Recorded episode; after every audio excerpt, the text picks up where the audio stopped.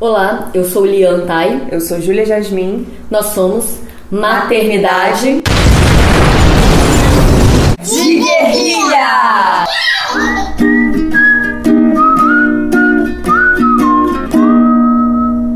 Oi, gente. Oi, gente.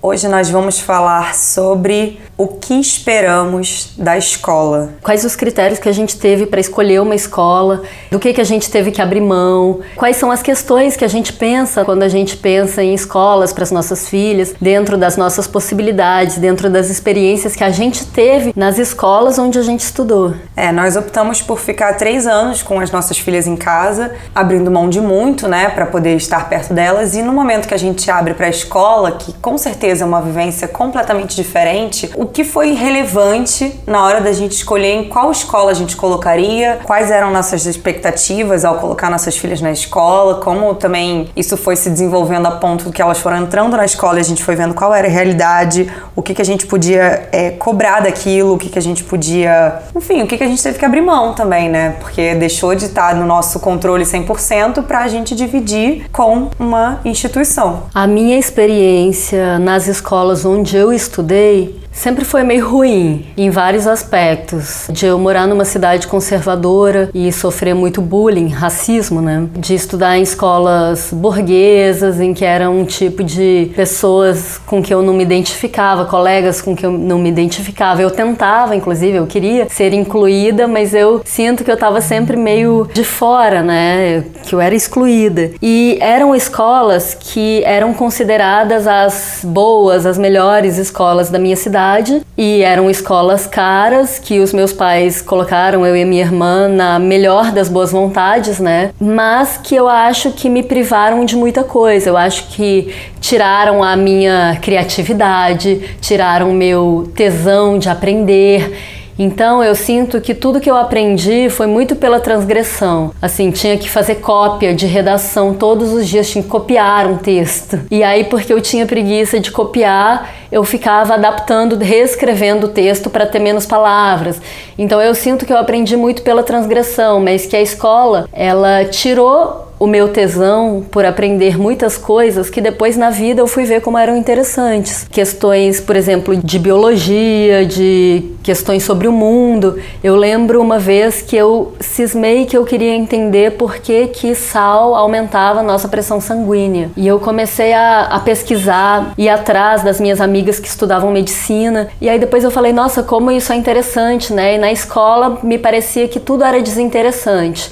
O que não foi a mesma experiência que a Júlia teve. É, a minha escola era uma escola construtivista e que contava muito com a opinião dos alunos. A gente construía junto, a gente fazia muitas apresentações. Eu lembro que tinha semanas sobre temas em que os alunos participavam muito ativamente do, do, do que era produzido, assim. A gente é uma escola muito famosa pela festa junina, porque tem uma cultura nordestina muito forte. Eu, a minha relação com a escola é completamente diferente, tanto que eu tava pensando que a Isis vai fantasiada pra escola, de vez em quando ela quer ir fantasiada. E eu me questionei se eu acho isso normal, porque na minha escola era a gente tinha uma, uma vestimenta, tinha um uniforme, mas era completamente aberto pra gente se fantasiar o tempo todo. Fazia parte da escola essa liberdade. Eu lembro que eu imitava um macaco no recreio e isso era completamente normal. Então, assim, a minha noção de escola não é um lugar tão limitante. É um lugar no qual a gente construía as coisas junto com os professores, onde a nossa opinião era ouvida e não tinha aquele ideal da perfeição. E era uma escola extremamente de esquerda que incentivava o pensamento crítico, que incentivava a gente a se antenar nas questões políticas, né, da forma como eles conseguiam trazer. Antigamente se falava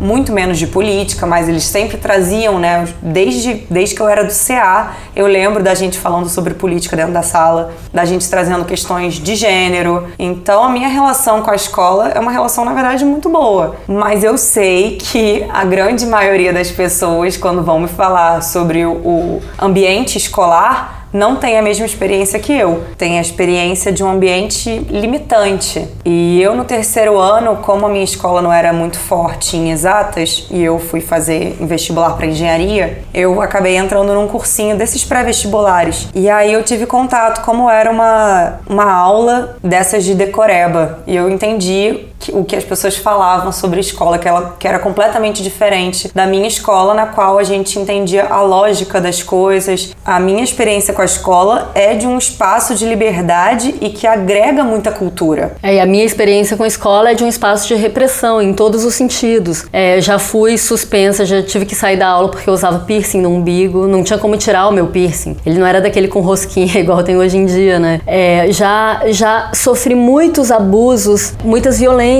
por parte de professores. Eu não tinha quem recorrer, meus pais não me protegiam. Eu tinha aquela coisa, aquela culpa, né, de estar sempre errada. Então, e aí eu não fazia tarefa, eu levava broncas, professores, aquela história de ah, professora é brava, né? Era uma coisa normal na nossa época, provavelmente ainda é essa coisa de professor brava. Não, na minha escola também tinha isso. Eu já fiquei fora de sala algumas vezes. Tinha alguns professores que eles eram muito idosos. E aí, principalmente quando a gente era adolescente, nos últimos anos, nos últimos três anos, a gente pegava pesado, chegava atrasado do recreio, fazia guerra de água. E aí o professor uma vez segurou a porta e não queria que a gente entrasse. Tinha disso também. Mas era tudo contornado. Não sei, eu falo de, hoje disso com risos, porque assim, a, a coordenação vinha conversar com a gente do tipo: olha só, coleguinhas, não dá para vocês ficarem fazendo isso. Não era uma repressão, era do tipo: olha, vocês já fizeram isso outro dia, hoje não dá mais para vocês ficarem fazendo. A professora tá se sentindo chateada, sabe? Eu lembro que a conduta que era, até nas brigas, eu rio hoje em dia, porque assim, eu acho que é, é completamente diferente da, da, da experiência da Lian. É que é muito parecida com a experiência de grande parte das escolas. E tem, tem essa outra questão que é quando eu me mudei para o Rio de Janeiro, eu fui morar num pensionato de freiras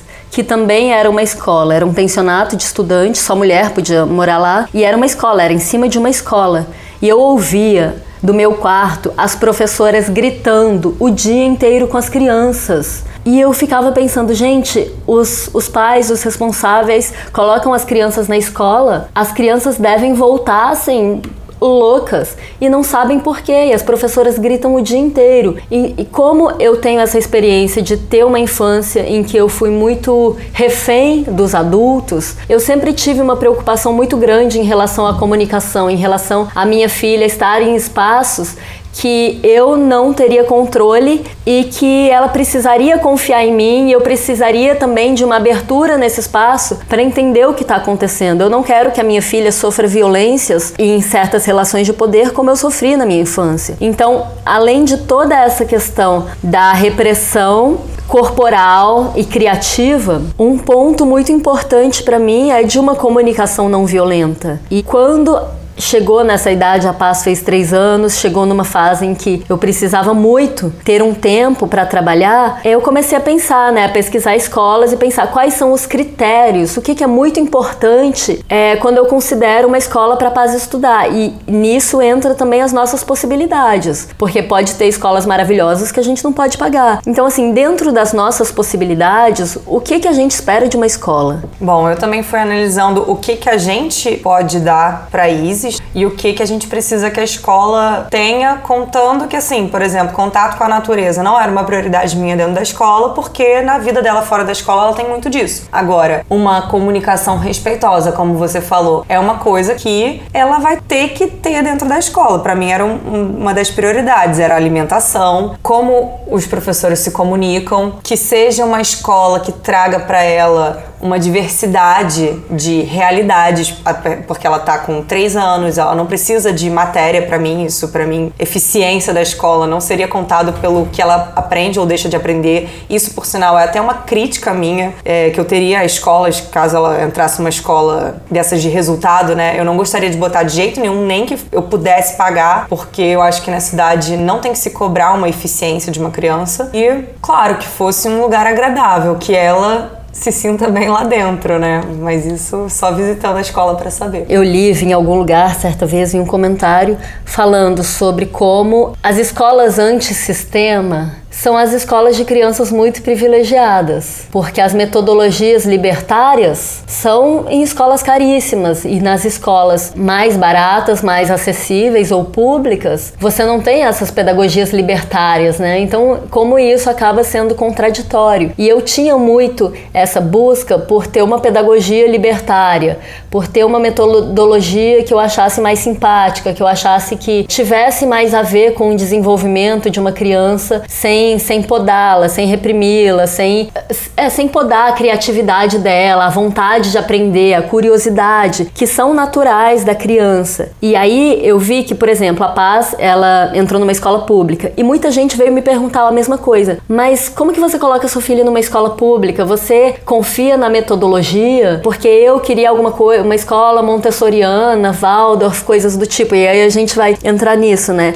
Mas assim, eu também queria. Mas aí quando eu parei para pensar que ela tem três anos e que ela só precisa de um espaço para brincar, eu vi que agora essa não é a prioridade. E aí a gente entra numa questão que é o seguinte: quando a gente começa a procurar escolas, e se a gente não é muito, mas mesmo sendo muito privilegiado, a gente entende que vai ter que abrir mão de alguma coisa. Os meus critérios, vamos lá, os meus critérios eram uma comunicação, eu não vou dizer comunicação não violenta, porque comunicação não violenta é uma coisa muito específica e que é uma raridade. Em escola pública, então, é uma raridade. Mas eu queria que a minha filha estivesse num espaço seguro, onde ela pudesse brincar e ela não fosse ser tratada com violência, o que não é a mesma coisa, claro, de ter uma comunicação não violenta, né? Mas que fosse o mais empática possível. Um lugar que não enchesse ela de comidas industrializadas e de açúcar, um lugar onde ela tem acesso à diversidade, onde ela não estude apenas com crianças brancas e ricas, a metodologia simpática já foi, né? Que fosse minimamente acessível em relação à localização, porque afinal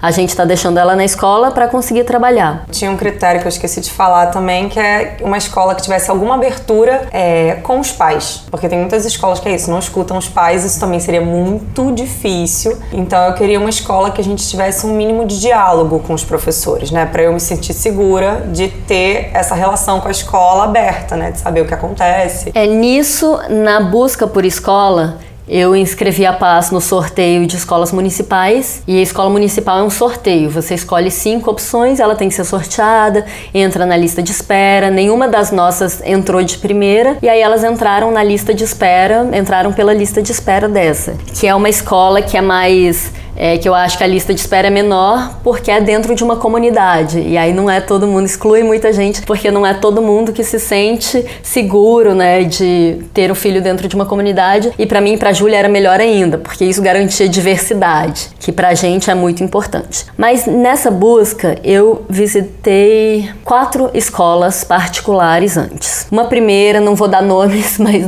dá mais ou menos para saber. Uma primeira era uma escola bilíngue, uma escola trilingue chinesa. E eu descobri que existia uma escola chinesa e fiquei maluca. Foi a primeira que eu visitei. Porque, bom, minha família é chinesa, eu tenho muito interesse em que a Paz aprenda chinês. E também eu acho que pro desenvolvimento dela seria muito interessante aprender português e mandarim ao mesmo tempo, porque o funcionamento do cérebro com o ideograma é totalmente diferente do, do nosso alfabeto, né? Que é linear, então desenvolveria áreas diferentes do cérebro. Tem uma cozinheira chinesa e uma brasileira, enfim. Eu descobri que existe essa escola pelo site falava uma escola trilingue português, mandarim e inglês e montessoriana. No infantil é montessoriano, é, depois que cresce a escola chinesa, modelo escola chinesa, que tem aula de ábaco, que eu acho sensacional. Me parecia um sonho. E no site dizia assim: a gente preza pela mistura é, de cores, de classes sociais, e é uma escola sem fins lucrativos. Falei, nossa, é o sonho. Fui visitar a escola, a mensalidade era 7 mil reais, que é uma coisa assim completamente fora,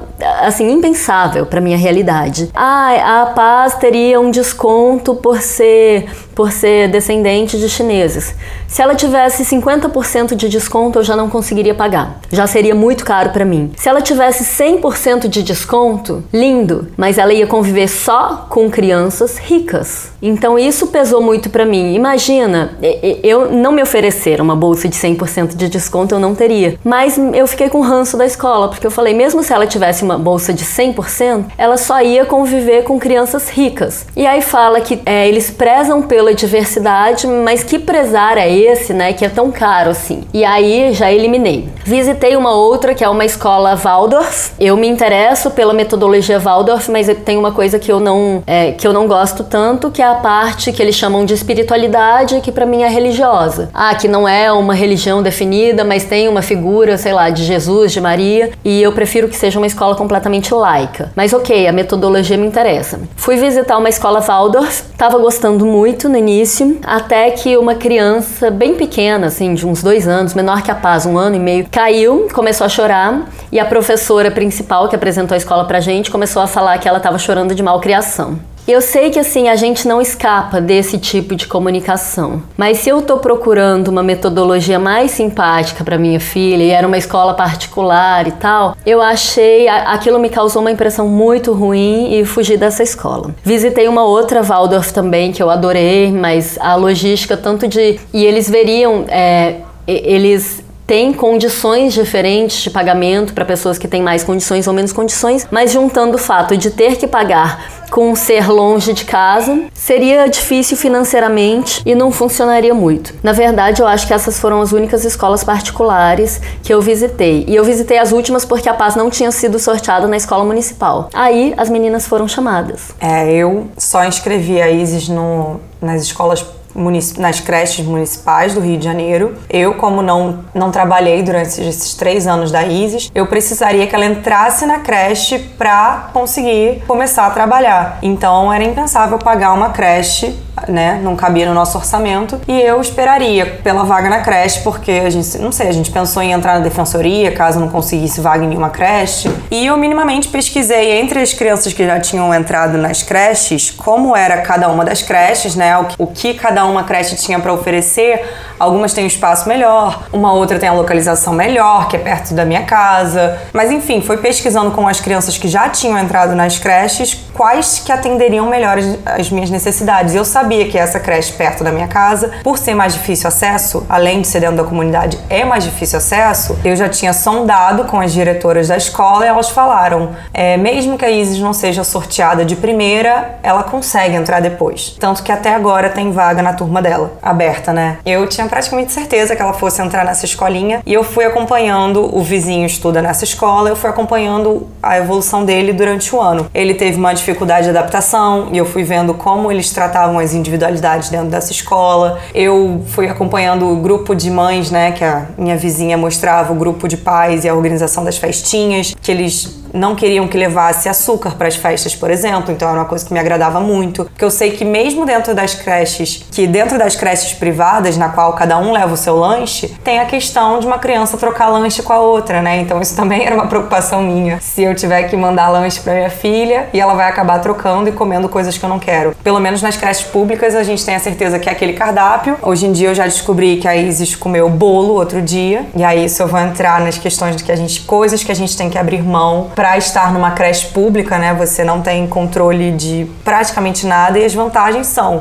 financeira, a convivência dela com crianças de comunidade. A comunicação da professora dela, a professora principal, né, me agrada muito. Tem duas ajudantes que às vezes acabam falando coisas de uma forma que eu não gosto muito, falam que não pode chorar, falam que caiu e não foi nada. Mas o principal, que são as diretoras, coordenadoras e a professora dela, tem uma, tem uma comunicação super empática comigo e com ela. E tem uma questão de querer envolver as famílias dentro da escola, porque eles dizem que na né, escola pública eles têm muito poucos recursos, e muitas dificuldades durante o ano, que eles contam muito com o apoio dos pais para conseguir manter a escola aberta, funcionando bem. Mas eu já tinha na minha cabeça que provavelmente a Isis iria para essa escola por questões financeiras e de localização. Então eu acabei não pesquisando muito outras escolas, né? Não, não visitei nenhuma escola particular. E foi isso, era, era a possibilidade que eu tinha também nesse momento. Ah, eu lembrei, teve uma outra escola que eu visitei, que era uma escola que eu não teria condição de pagar, mas eles estavam interessados em fazer uma parceria. E aí eu fui visitar a escola e era a escola que era a perfeita. Que eu fiquei conversando muito com a diretora, eu até depois fiquei assim, nossa, parecia que ela estava num teste, né?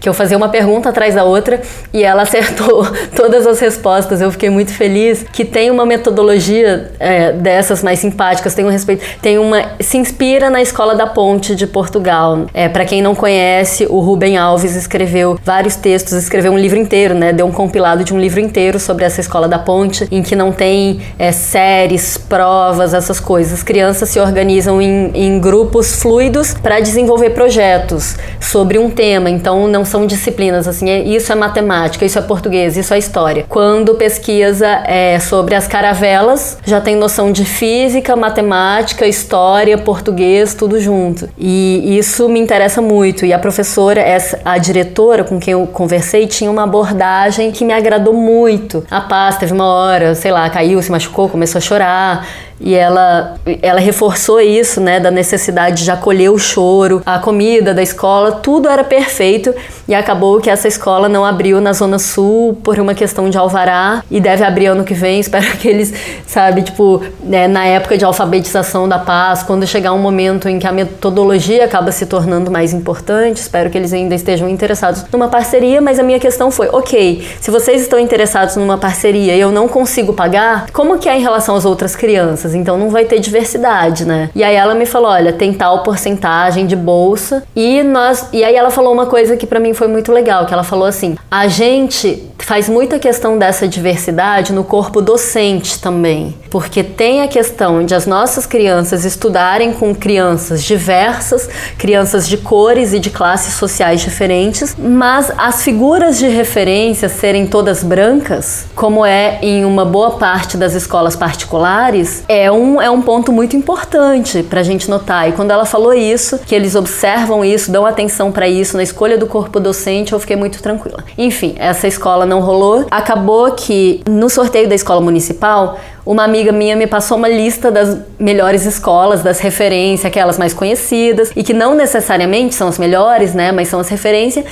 E eu botei essa lista e a quinta eu não sabia, ela me deu uma lista de quatro. E aí eu lembrei que a primeira opção da Júlia era essa ao lado da casa dela e que ela já conhecia a experiência desse amiguinho, desse vizinho. E eu coloquei e foi nessa que a paz entrou. Questão por questão, assim. Quando começou, eu cheguei na primeira reunião, amei a professora, amei a abordagem. Eu vi que tem muito isso, né? Que as pessoas falam de, de tudo do que é público sem saber. Quando a gente trata como se a gente não pudesse usar o serviço público, porque ele não é bom o suficiente pra gente, a gente reforça a necessidade do privado, né? Ah, então escola tem que ser particular, plano de saúde tem que ser privado, tudo tem que ser privado e, a, e acaba parando de cobrar os direitos básicos, né? Que são saúde pública, educação pública, transporte público de qualidade, enfim. E aí eu cheguei e eu vi que eu gostei muito da professora. Eu não sei como que é na grande parte das escolas. Eu não sei se depende da sorte de ter uma professora com uma abordagem legal, ou se existe um plano, pelo menos para as escolas da prefeitura, um plano pedagógico que seja também a professora. A professora falou o seguinte: olha, é, a gente tenta é, ter uma metodologia mais próxima do construtivista. A gente está falando de uma creche pública. Então, eu gostei muito disso, eu gostei da abordagem dela, eu gostei da maneira de falar. E ela é responsável pela turma, são três. Em uma turma de aproximadamente 12 crianças. Três professoras para uma turma de aproximadamente 12 crianças é um luxo. E aí começaram, a paz entrou na escola, começaram a surgir as pequenas questões. O grande conflito da paz era essa história do não chorar, que as pessoas falam: não chora, não precisa chorar, na melhor das intenções. Só que a paz, que é uma criança que aprendeu que é saudável expressar os sentimentos, ela observa isso e ela fica chateada. Então ela voltou reclamando muito disso. A professora disse que não pode chorar. Aí eu falei falei para ela, filha, muitas pessoas aprendem de uma outra maneira, principalmente as pessoas mais velhas, aprendem a reprimir, aprendem a não chorar, e aí elas reproduzem isso, elas acham que é legal, só que a gente considera saudável expressar os sentimentos. Então fala para a professora que pode chorar sim. E aí um dia eu levei ela para a escola, e aí eu fui falar para a professora, olha, a paz, é, eu ensino ela que pode chorar. E aí uma das professoras já se manifestou, já falou, não, é, naquele período de adaptação, né? Ela falou, eu falei para paz assim, não precisa chorar chorar, que a sua mãe já tá chegando. E aí a Paz ficou muito chateada e gritou: Pode chorar. Aí eu falei, é, então, eu ensino ela que pode chorar, eu ensino ela que é saudável. E, mas a Paz não ficou contente, até ela queria que cada professor, ela queria ouvir da boca de cada professor assim, pode chorar. E eu acho que um dia alguma professora falou, pode chorar, com todas as letras, e ela ficou feliz. E a Paz tem isso, assim, é, alguém não tem razão, ela quer ouvir a pessoa admitir aquilo. Então a gente teve essa questão, tinha uma questão que era a da alimentação. Quando elas entraram, a gente tinha olhado uma. Eu tinha olhado o cardápio, né, dos outros anos, do ano anterior. Só que eu descobri que no cardápio não estão incluídos os lanches. Tava incluído só o café da manhã, o almoço e o jantar. E aí a gente tinha se resolvido, né? Eu e Lian conversamos muito sobre isso antes de inscrever as meninas. E a gente olhou e falou: nossa, o cardápio é comida de verdade, tá tudo bem. Não tem nada de açúcar, as meninas não vão ficar com. Nosso medo era que, que elas ficassem assim excluídas, que fosse difícil, ou que deturpasse completamente a noção delas de alimentação. Então a gente tinha olhado o cardápio, que tinha café da manhã, almoço e jantar, tinha resolvido como a gente dialogaria com a escola. É, no café da manhã não dá tal coisa, no almoço pode dar o que quiser, mas assim, quando tiver leite não dá, e elas comem só a fruta. Só que a gente se deu conta quando elas entraram de que o lanche não estava incluso naquele cardápio que a gente viu. E no lanche eles acabam servindo às vezes biscoito maisena, às vezes vezes bolo. E quando a Isis entrou, na primeira semana que era adaptação, eu ou o pai estávamos juntos e era só até meio-dia. E aí acho que a partir da segunda ou terceira semana, que a gente já não estava mais entrando, né? Porque a adaptação lá eles fazem em uma, no máximo duas semanas. É, ela começou a ficar até as 4 horas da tarde, de 8 da manhã às 4 da tarde, e começaram a servir o lanche. E aí a gente começou a se deparar com a informação de que tinha biscoito maisena de que eventualmente teria bolo quando a gente olhou o cardápio exposto na parede e surgiu essa preocupação porque a Isis nunca tinha comido açúcar. Nunca não, mas assim, bem eventualmente, em, que, em algumas ocasiões muito esporádicas, ela já tinha comido alguma coisa que tivesse açúcar, mas açúcar mascavo ou em pouquíssima quantidade, mas nunca um bolo pronto. E aí ela chegou em casa um dia, o pai da paz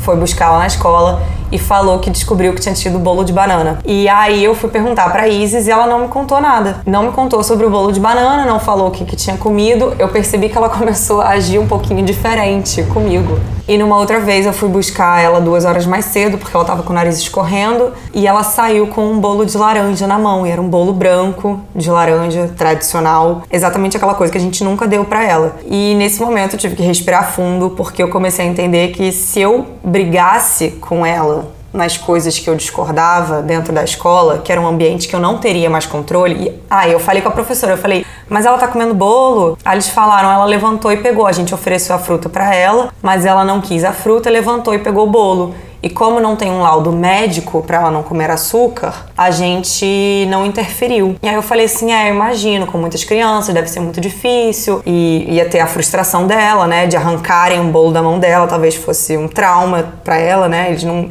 eles não se propuseram a isso, que eu também até concordo de certa forma. E aí eu fui conversando com ela tirando força, sei lá de onde, para manter a voz mais doce possível, conversando. Do tipo, filha, quando tiver bolo de novo, você vai poder comer a fruta? E ela me respondeu com todas as palavras: não, eu quero comer o bolo. E eu entendi que ali eu entendi que as coisas que eu discordo dentro da escola, eu não vou poder bater de frente com ela. Não vai ter como. É um, momento, é um lugar que eu não vou ter controle sobre as coisas que ela faz, sobre as decisões que ela toma individualmente e que, claro, quando forem coisas que eu puder conversar com ela, que eu puder dialogar em como ela tá se sentindo, o que, que ela acha, se ela acha que vai dar dor de barriga. Eu tentei dialogar, né? Mas isso pode te dar dor de barriga. É, a mamãe não quer que você tenha dor de barriga. Isso pode fazer mal. Mas ela se mostrou assim: não, mamãe, eu vou comer. E eu respirando fundo, entendi naquele momento que a escola é um ambiente que eu não vou ter controle de tudo para começar, né? E que o que eu consigo ter é um diálogo aberto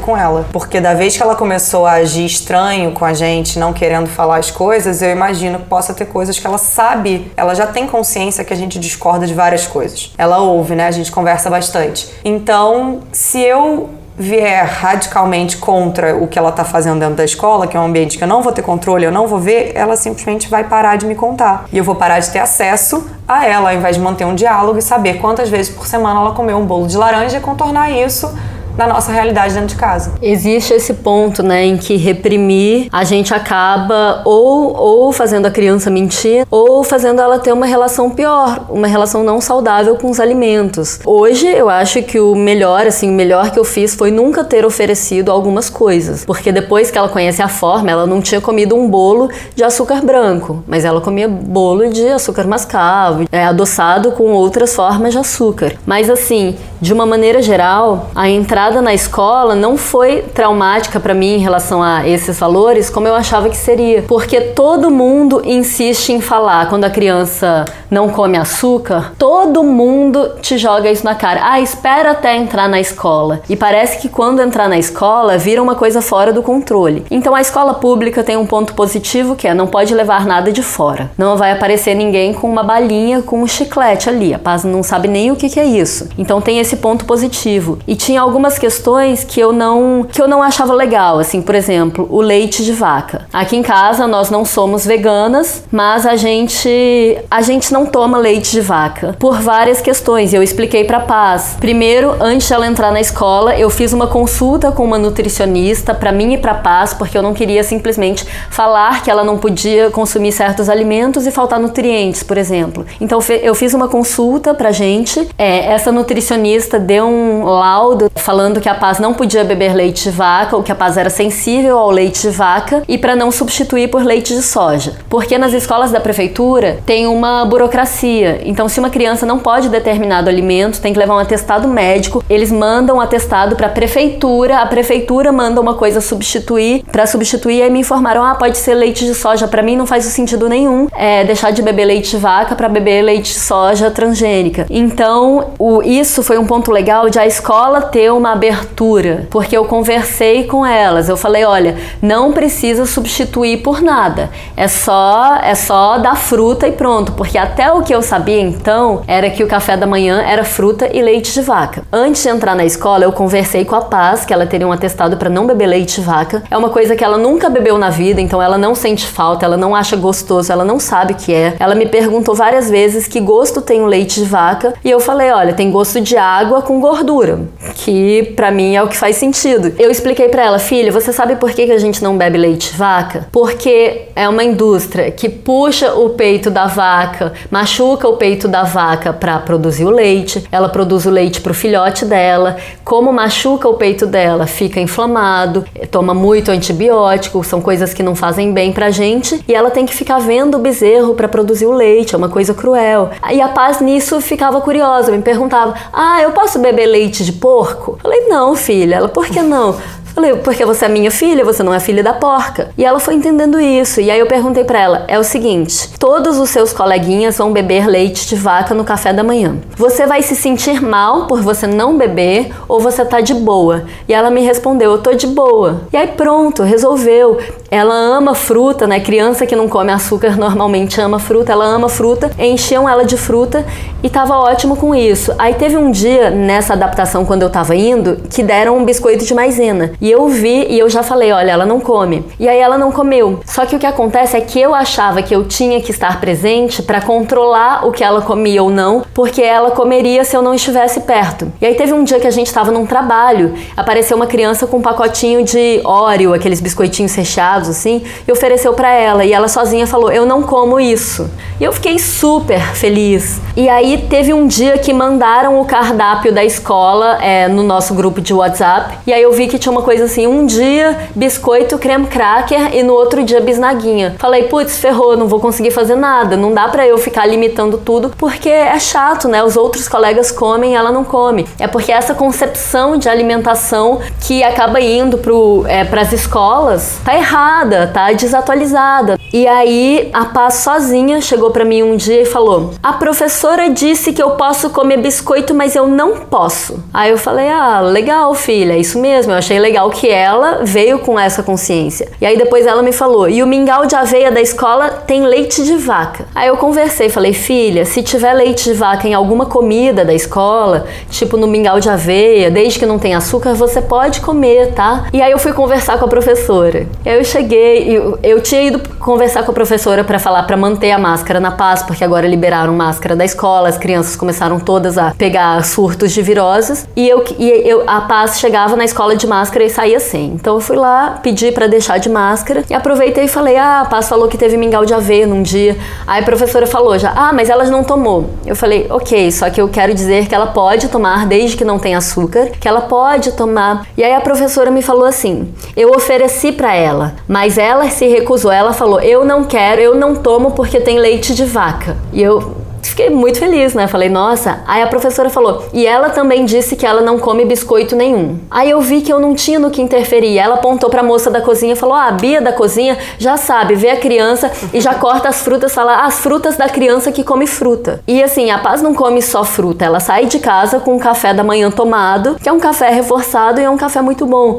Então eu vi que a Paz tem uma consciência também. E o fato de eu nunca ter dado biscoito, creme cracker, faz com que ela saiba que ela não come aquilo e ela não sente falta, ela não sofre por aquilo. Agora, dia, teve o dia do bolo, que a Júlia me avisou que viu as crianças com bolo. E aí, quando a Paz chegou em casa, eu falei: O que, que você lanchou hoje na escola, filha? A Paz não me contou. E aí, para mostrar para ela que tava tudo bem, eu falei: ah, Teve bolo na escola? E aí ela confirmou. E eu falei: Hum, foi bolo de laranja, que legal. E ficou nisso, porque quando a criança. A criança sabe, né, o que a gente reprova e ela vai começar a esconder. Então, assim, se a Paz sabe que ela não come biscoito, que é uma coisa que ela nunca comeu, se ela sabe que ela não toma leite de vaca e ela toma né, essa iniciativa de falar que não toma o mingau de aveia, que é uma coisa que ela ama, só que eu faço com água, por causa do leite de vaca, eu falei, então tá tudo bem. Dá para confiar também, né, nelas. É, e é isso, a gente tem um diálogo aberto com elas é melhor do que a gente manter 100% das nossas filosofias que a gente conseguiu manter enquanto estava com elas dentro de casa e que a gente sabe que chegando na escola é isso, é um novo mundo, a gente não vai ter controle, a gente não vai ter controle como as pessoas falam com elas, mas a gente pode sempre dialogar com elas em casa. Thaís trouxe a questão do rosa é de menina e azul é de menino, clássico, né? Primeira coisa clássica que falam que volta da escola e voltou mesmo, voltou falando que certas coisas eram de menino e certas coisas eram de menina. Eu não neguei na hora, eu falei assim, ué, mas e se o menino usar, o que que acontece? E ela ficou pensando, nada. E aí eu falei, né, o, o maior referência de homem dela é o pai. Falei, e se o papai resolver usar a rosa, o que que você acha? Porque o pai dela, quando vai se fantasiar com ela, ele bota fantasias aleatórias, todas as que tiver em casa. Ele não seleciona as que ele quer usar que mantém a masculinidade dele. Outro dia a gente foi pintar a unha dela e pintamos a unha de todo mundo da casa. Então, para ela, essas questões dentro de casa serem bem resolvidas e a gente conseguir dialogar, eu não preciso negar o ambiente individual dela da escola, né?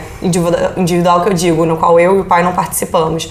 Eu não preciso negar o que ela vive na escola, porque é uma realidade que ela vai construir dentro da escola e que é dela. Eu, eu comecei a entender que certo ponto, assim, é dela aquela realidade. Por mais que eu possa ter um diálogo bom com a escola, que eu goste muito da professora dela, a professora dela tenha um, um diálogo muito aberto comigo, é, mesmo nas, nas coisas que eu discordo da escola. Eu sempre fui muito bem recebida com a minha opinião, mas que eu não vou controlar esse ambiente e, na verdade, assim, hoje em dia eu nem tenho a pretensão, porque depois que eu comecei a confiar na escola, é, é que nem confio no pai dela. Eu confio no pai dela e ele não vai fazer tudo certo, mas eu confio que ele vai cuidar dela bem e que o resultado final daquilo ali vai ser bom sabe? A partir do, eu teve um momento que eu não confiava no pai dela, né, no início. E aí a partir de um momento eu comecei a confiar e ela fica, pode passar três dias, pode viajar com o pai. Eu sei que ele não vai fazer tudo perfeito, mas que a conta final daquilo ali fecha para mim. E com a escola eu tenho essa mesma sensação. Eles não vão fazer tudo que eu quero, nem tudo do meu jeito várias regras que eu criei com ela antes vão ser quebradas, mas que o importante é que a gente mantenha uma boa relação, eu com a escola e eu com a, com a Isis também, e que a gente tenha um diálogo, porque a partir daí eu consigo contornar, no momento que eu tô com ela, todas aquelas concepções que eu não concordo sobre gênero, é, sobre a forma como ela deve ser tratada. Antes da Paz entrar na escola, eu lembrei daqueles, daqueles momentos, assim, quando eu não era mãe e que eu conhecia alguma professora e a professora falava: ah, é muito difícil porque tem umas crianças que são muito mimadas e os pais defendem. Aí você dá bronca na, na criança, aí vem a mãe brigar com você. E eu pensava, nossa, realmente, essas mães que mimam os filhos. Eu lembro que eu estava tomando banho, assim, poucos dias antes da paz começar na escola, eu falei, eu vou ser dessas mães. Porque se brigar com a minha filha, eu vou ter que ir lá brigar. E aí, hoje em dia eu entendo que isso não é mimar. É porque eu espero que os adultos sejam gentis. E aí não é sobre não chamar atenção é sobre adultos não podem gritar com a minha filha. Eu não deixo a minha filha em espaços onde ela sofra violência de adultos, porque com criança é normal, uma criança vai te empurrar, uma criança vai brigar com você. Os adultos estão lá para te proteger. Não aconteceu e as professoras da minha filha são muito gentis, mas se acontecesse de ela levar uma bronca, de adjetivá-la, por exemplo, ou de levantar a voz para ela, eu ia ser essa mãe, porque agora que eu me tornei mãe, eu tenho um outro ponto de vista sobre isso. Agora, é, a minha preocupação é essa, assim, é os, as professoras tratarem a paz com gentileza. O que eu ensino para ela é que as pessoas não sabem de tudo, ninguém sabe de tudo, nem adulto nem criança. A professora aprende com ela e ela aprende com a professora. Eu, eu falo isso em relação a todos os adultos, assim, nossa filha, a sua professora aprendeu de tal jeito, ela sabe de tal jeito, mas a gente faz desse outro jeito, a gente valoriza a expressão dos sentimentos, a gente sabe que é saudável chorar e as pessoas, muita gente mais velha, aprendia que não podia chorar, então conta para sua professora. É esse então assim, outro é muito é, bom, né? entender que também não é aquela coisa, a figura de autoridade, o adulto sabe tudo e a criança não sabe nada e vai aprender e nem esse e nem essa coisa de a professora é ignorante Não, porque não né? sabe uma coisa. Ela tem que ela tem que ter respeito pelas pessoas é, sabendo que todos aprendemos com todos. Então é mais ou menos assim que eu trato com a paz. E de uma maneira geral tem esse aspecto maravilhoso a escola que é uma escola dentro de uma comunidade. É, a Isis é a criança mais branca a segunda mais branca é a Paz que é né, que é mestiça e praticamente todas as crianças são pretas e tem criança deficiente física, tem uma diversidade real lá dentro. E tem uma realidade que ah, eu acho que talvez todas as crianças, não sei se todas da turma, mas uma grande parte, moram nessa comunidade. E eu e a Paz, antigamente a gente sempre ia de Uber, porque não tinha um transporte público para ir para lá. E aí tava assim, não é, não é longe, não é caro, mas pegando Uber todos os dias não tava cabendo no meu bolso. E aí eu descobri o caminho por dentro da comunidade, eu pego um ônibus para subir e depois desço por dentro da comunidade. E isso é uma parte, esse trajeto da escola, eu acho que é ótimo para a paz também. Conhecer essa realidade, conhecer, sabe, que as pessoas moram ali e a gente, é, consequentemente, assim, ficamos amigos de todo mundo na comunidade, passamos falando com todo mundo, né? É, eu acho muito importante para a paz. Então, assim, nessa balança tem esse ponto que eu acho maravilhoso. E aí tem aquele ponto negativo de estar num sistema público quando o sistema público é, Sucateado. é sucateado. Que é as crianças, por exemplo, essa semana estão tendo aula só até 11 da manhã, sendo que normalmente até 4 da tarde. Eu não tô levando a paz porque não compensa para mim, não entra na nossa logística. É, essa semana estão tendo aula só até 11 da manhã porque a Conlurb tá de greve e as funcionárias de limpeza da escola são da Conlurb. Vai ter um período em breve que a cozinha vai entrar em obras e as crianças vão sair mais cedo também, porque eles não podem manter as crianças lá quando não dão almoço. E isso porque eles é, tiveram um acidente na cozinha, eu acho que estourou algum cano, alguma coisa assim, um acidente grande na cozinha já faz um tempo e a ideia era é, fazer a obra nas férias. Só que o governo do, é, do, da cidade não liberou o dinheiro. Não liberou então agora que liberaram e a diretora, como é uma diretora nova, ainda precisa sair o nome dela no Diário da União, mas assim que sair o nome dela, eles vão ter que ela vai assinar e vai começar a obra. E não pode esperar, porque dinheiro público, se espera, não tem mais o dinheiro. Então vai ter algum momento que a gente vai ter que buscar as crianças mais cedo, mais cedo também. Isso é o grande problema é de, de estar em um sistema público sucateado. É, e, aí, e aí as mães começaram a reclamar muito no grupo, né?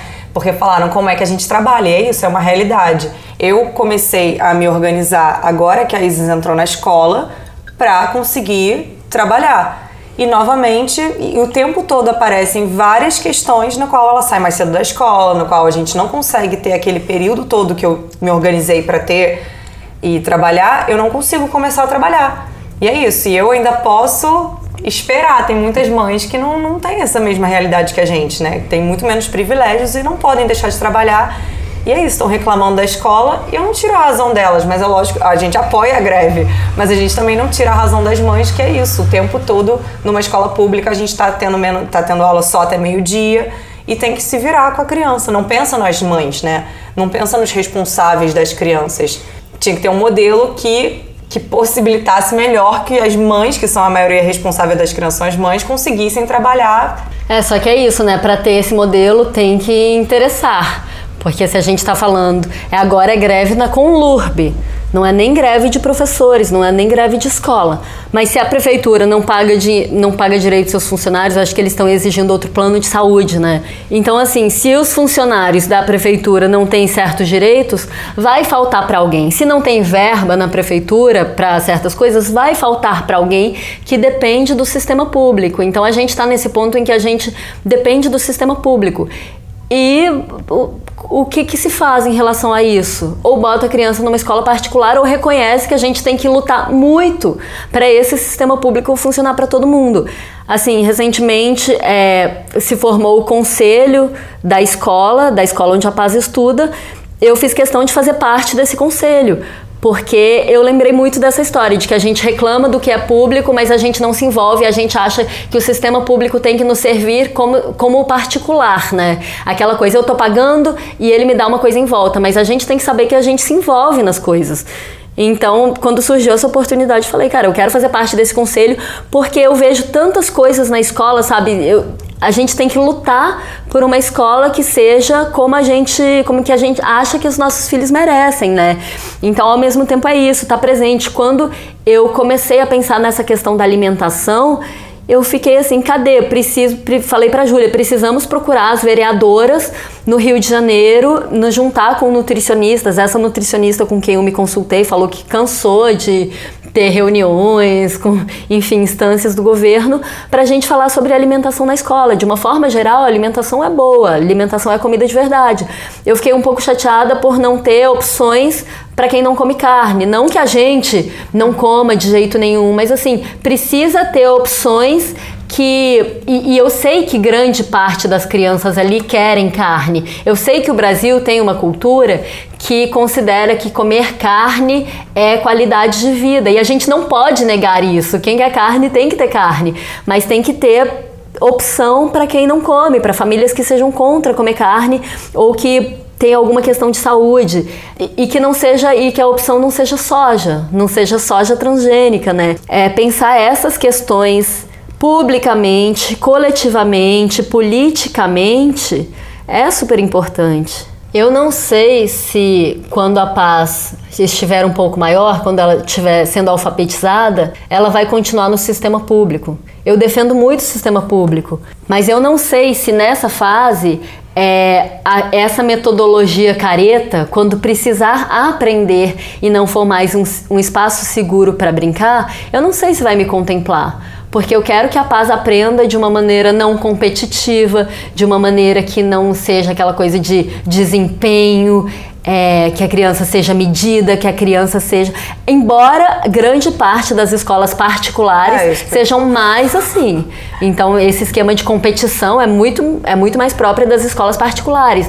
Agora, eu acredito muito nessas metodologias que valorizem mais a criatividade. Eu vou ter que pesquisar. Eu sei que para o momento atual da paz, em que ela precisa de um espaço seguro para brincar, a escola pública me contempla bastante. É isso, eu também vou andando um passo de cada vez, porque eu andei pesquisando algumas escolas. O pai da Isis tem filhos mais velhos, né? Então ele já andou olhando um pouco as escolas para crianças a partir de 5 anos e a gente está analisando também se a gente consegue mantê-lo na escola pública, porque realmente você não ter que pagar pelo menos 2 mil para o seu filho estudar é muito bom, cara. É uma diferença considerável no seu orçamento. Mas a gente vai analisando o quanto, o quanto a gente pode abrir mão sempre para a escola que a gente quer para nossa filha. Por enquanto, a, a escola, a creche municipal atende todas as nossas necessidades, né, no, contando o que a gente pode abrir mão, o que a gente consegue dialogar mas é, é a se pensar para o próximo passo, quando a gente começar a ter realmente matéria e como isso vai ser conduzido, as notas, a cobrança, bullying, porque é uma coisa que ainda não tem quando elas são pequenas, né? Mas como esses assuntos vão ser tratados dentro da escola, pública ou particular. Então, pensar o que a gente pode abrir mão, as vantagens que a gente tem, batalhar para que o público possa chegar com qualidade a quem precisa. É isso, gente. Obrigada, gente. Quem quiser nos apoiar, faça um pix pra gente. É o nosso e-mail mdeguerrilha@gmail.com. E é isso, gente. Contem também o que vocês esperam da escola. Vamos trocar e vamos ver se a gente se une por um ensino público para quem precisa melhor. Obrigada. Obrigada.